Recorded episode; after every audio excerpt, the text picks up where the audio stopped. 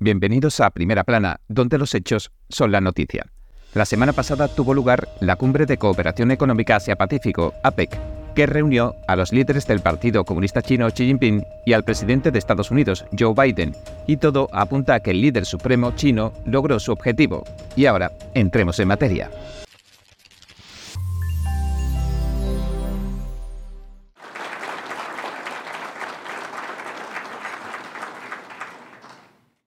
La comunidad empresarial estadounidense que agasajó al asiático con una cena en San Francisco le dio la bienvenida no con una, sino con tres ovaciones de pie. El líder ha obtenido concesiones de la política estadounidense a cambio de la promesa de cooperar. A la mañana siguiente, el jueves, el gobierno de Estados Unidos retiraba de la lista de sanciones comerciales al Instituto Forense de Seguridad Pública chino estaba penalizado desde 2020 por la presunta violación de los derechos de los musulmanes uigures a gran escala. Para los más críticos, esta anulación de la sanción ha enviado un claro mensaje a Beijing. Las listas de Estados Unidos son negociables. Algunos también han comenzado a cuestionar si la administración Biden ha disminuido la presión sobre el asunto del genocidio que estaría perpetrando el propio régimen chino contra sus líderes. En este marco, un portavoz del Comité Selecto sobre China de la Cámara de Representantes, que dirigen los republicanos, dijo que la medida no solo ha perjudicado la credibilidad de la lista de sanciones de Estados Unidos, sino también la imagen de Estados Unidos como autoridad moral. El líder supremo Xi sugirió que China quería coexistir pacíficamente con Estados Unidos. Le dijo a los líderes empresariales que China estaba dispuesta a ser un socio y un amigo de Estados Unidos. Sin embargo, algunos de los más críticos no se fían. Lo que sí parece quedar claro es que China reconoce que sigue necesitando mantener una relación amistosa con Estados Unidos y con Occidente para progresar económicamente. También el jueves el presidente Joe Biden, al término de su encuentro con su homólogo chino, hizo hincapié en que ambos países se comprometían a colaborar en diversas áreas para beneficiarse mutuamente.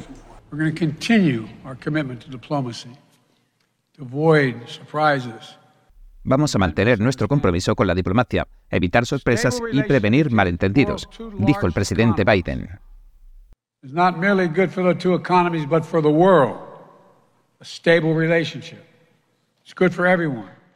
El dirigente aseguró que esta colaboración también proporcionará estabilidad a todo el planeta, sin embargo, a pesar de los acuerdos en algunas áreas, Washington y Beijing están lejos de coincidir en puntos de tensión significativos. Aunque se ha acordado reabrir el diálogo militar, no se ha acordado ninguna reunión, así que esto podría quedar muy lejos, dice Robert Ross, el profesor de ciencias políticas del Boston College, quien añade que de producirse tampoco se sabe si sería sustancial puso como ejemplo el fentanilo, un punto importante de los acuerdos. Aunque ambos países han decidido cooperar para combatirlo, la mayor parte procede de México, y los precursores con que se elabora ya están empezando a desarrollarse fuera de China. No estoy seguro de que realmente consigamos mucho en favor de los intereses nacionales estadounidenses o de aliviar las tensiones entre Estados Unidos y China, señala el experto. El profesor dice que se podía esperar que viéramos más reuniones de este tipo porque piensa que ambos pretenden crear una sensación de cooperación mientras siguen rivalizando por el liderazgo mundial en materias como el comercio, la tecnología y la diplomacia. Mientras tanto, siguen llegando noticias poco alentadoras de la economía del gigante asiático. La economía china sufrió en octubre dos reveses importantes. Por un lado, una caída acelerada de las ventas de propiedades y, por el otro, un desplome de la inversión inmobiliaria. Los analistas temen que los peligros que conlleva la crisis inmobiliaria repercutan en otros sectores, y aunque Beijing ha lanzado acciones y medidas últimamente para frenar el contagio, los analistas ven previsible que se extienda.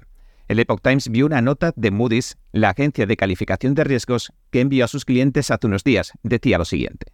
Explicaba que provocará un impacto tanto directo como indirecto. El directo sería una disminución de la actividad económica y el indirecto debilitará al consumidor, que se convertirá en alguien menos propenso a endeudarse y más propenso a evitar riesgos.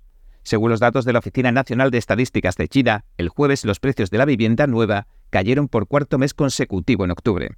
Decenas de ciudades sufrieron el desplome. Esta caída supone la más importante desde el pico de la pandemia de la COVID-19 el año pasado. Si el sector sigue debilitándose, podría obstaculizar incluso la recuperación general del país.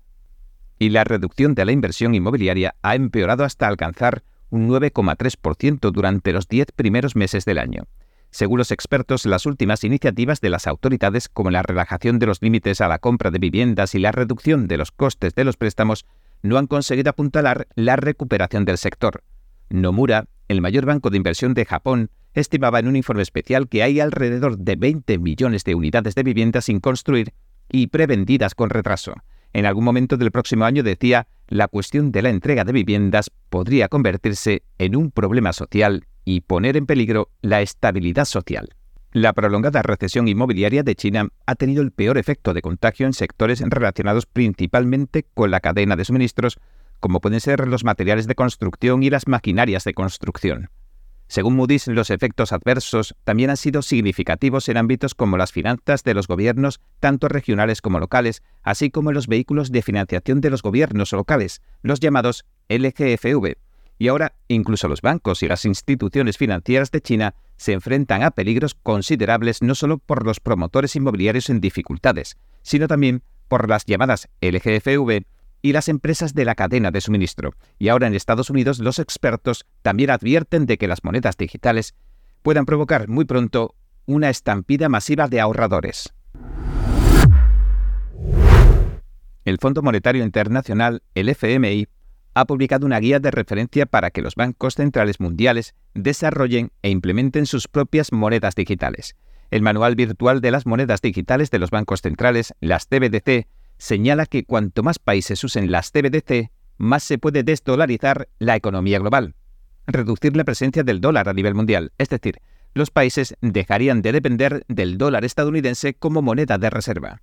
Esta desdolarización elevaría los costos de endeudamiento en Estados Unidos y encarecería los préstamos para empresas e individuos, dañando así el crecimiento económico. Los valores del mercado de valores también pueden desplomarse reduciendo los ahorros y las inversiones de los estadounidenses. Además de la desdolarización, una CBDC podría aumentar los peligros de huida hacia la seguridad de los depósitos bancarios minoristas en periodos de tensión en el mercado. Esto quiere decir que en tiempos de volatilidad del mercado, los clientes retiran sus depósitos y los trasladan a activos seguros. Lo que quieren es evitar perder su dinero si se hunden los bancos. Muchas personas considerarían una opción más segura retirar los fondos de su banco e invertirlos en las TBDC, ya que a fin de cuentas son activos, pero esto, en el peor de los escenarios, podría provocar una estampida bancaria. El FMI señaló los beneficios de las TBDC, dijo que podrían ofrecer una reserva segura de valor y un medio de pago eficiente. Esto, dijo, puede aumentar la competencia con la financiación que ofrecen los depósitos de los bancos, aumentar la participación de los bancos en la financiación mayorista y reducir las ganancias de los bancos. Las TBDC pueden reemplazar el efectivo que cuesta tanto distribuir en las economías insulares. Las TBDC ofrecerían una alternativa segura y de bajo costo al efectivo, afirmaba hace unos días la directora del FMI, Cristalina Georgieva, durante la presentación del manual. Para evitar lo que consideran un tipo de cibercontrol totalitario, el proyecto de ley impone varias prohibiciones, como impedir que la Reserva Federal de Estados Unidos emita directamente o a través de intermediarios una CBDC para particulares y también que recopile datos personales. Tampoco la podría incluir en sus políticas monetarias como una herramienta para controlar la economía estadounidense. En marzo de 2022, el presidente Joe Biden firmaba la orden ejecutiva que ponía todo esto en marcha. Le pidió a la Reserva Federal que continuara con su investigación y que experimentara con las CBDC, para evaluar, dijo, los beneficios y riesgos de un dólar digital. Hablando sobre el tema, el señor Emmer dijo lo siguiente. Los informes de la agencia sobre esa orden ejecutiva han dejado en claro que la administración Biden no solo está ansiosa por crear una CBDC, sino que está dispuesta a cambiar el derecho de los estadounidenses a la privacidad financiera por un sistema de vigilancia, la moneda digital del Banco Central. No vamos a permitir que esto suceda. En su texto, la ley estatal contra la vigilancia de las CBDC garantiza que la política de moneda digital de los Estados Unidos esté en manos del pueblo estadounidense, no del Estado administrativo, para que refleje nuestros valores estadounidenses, dice, de privacidad, soberanía individual y competitividad del libre mercado. El 20 de septiembre, el Comité de Servicios Financieros de la Cámara de Representantes aprobó el proyecto de ley.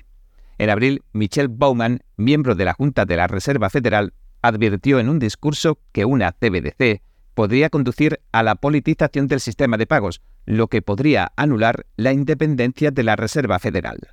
En mayo, la Cámara de Representantes de Florida aprobaba un proyecto de ley que prohíbe el uso de las CBDC en todo el estado. El proyecto de ley definió lo que es el dinero, dejando fuera las CBDC. Semanas antes de que se aprobara el proyecto de ley, el gobernador de Florida, Ron DeSantis, había señalado a China como uno de los ejemplos de por qué las CBDC podrían perjudicar a las personas, dijo lo siguiente. No hay que mirar más allá de China para ver el impacto de la moneda digital centralizada. El Banco Popular de China utiliza su banco central para espiar el comportamiento de los ciudadanos porque permite vigilar los hábitos de gasto e impedir que se compren bienes y servicios. Bien, este ha sido nuestro episodio de hoy. Gracias por sintonizarnos. Si le gusta nuestro programa, por favor, no olvide darle a me gusta, suscribirse y compartir este vídeo con sus amigos y su familia, porque todo el mundo merece conocer los hechos. Una vez más, gracias por ver en primera plana. Nos vemos mañana. Cada minuto que pasa, el mundo está cambiando vertiginosamente. NTD Noticias le trae información objetiva, veraz y sin agendas ocultas. Infórmese de los acontecimientos que impactan a Estados Unidos, Latinoamérica y el mundo, con los mejores análisis de expertos e informes especiales. NTD Noticias, periodismo independiente con los temas más relevantes que muchos medios no se atreven a reportar. Síganos en Epoch TV y el canal NTD en español, en YouMaker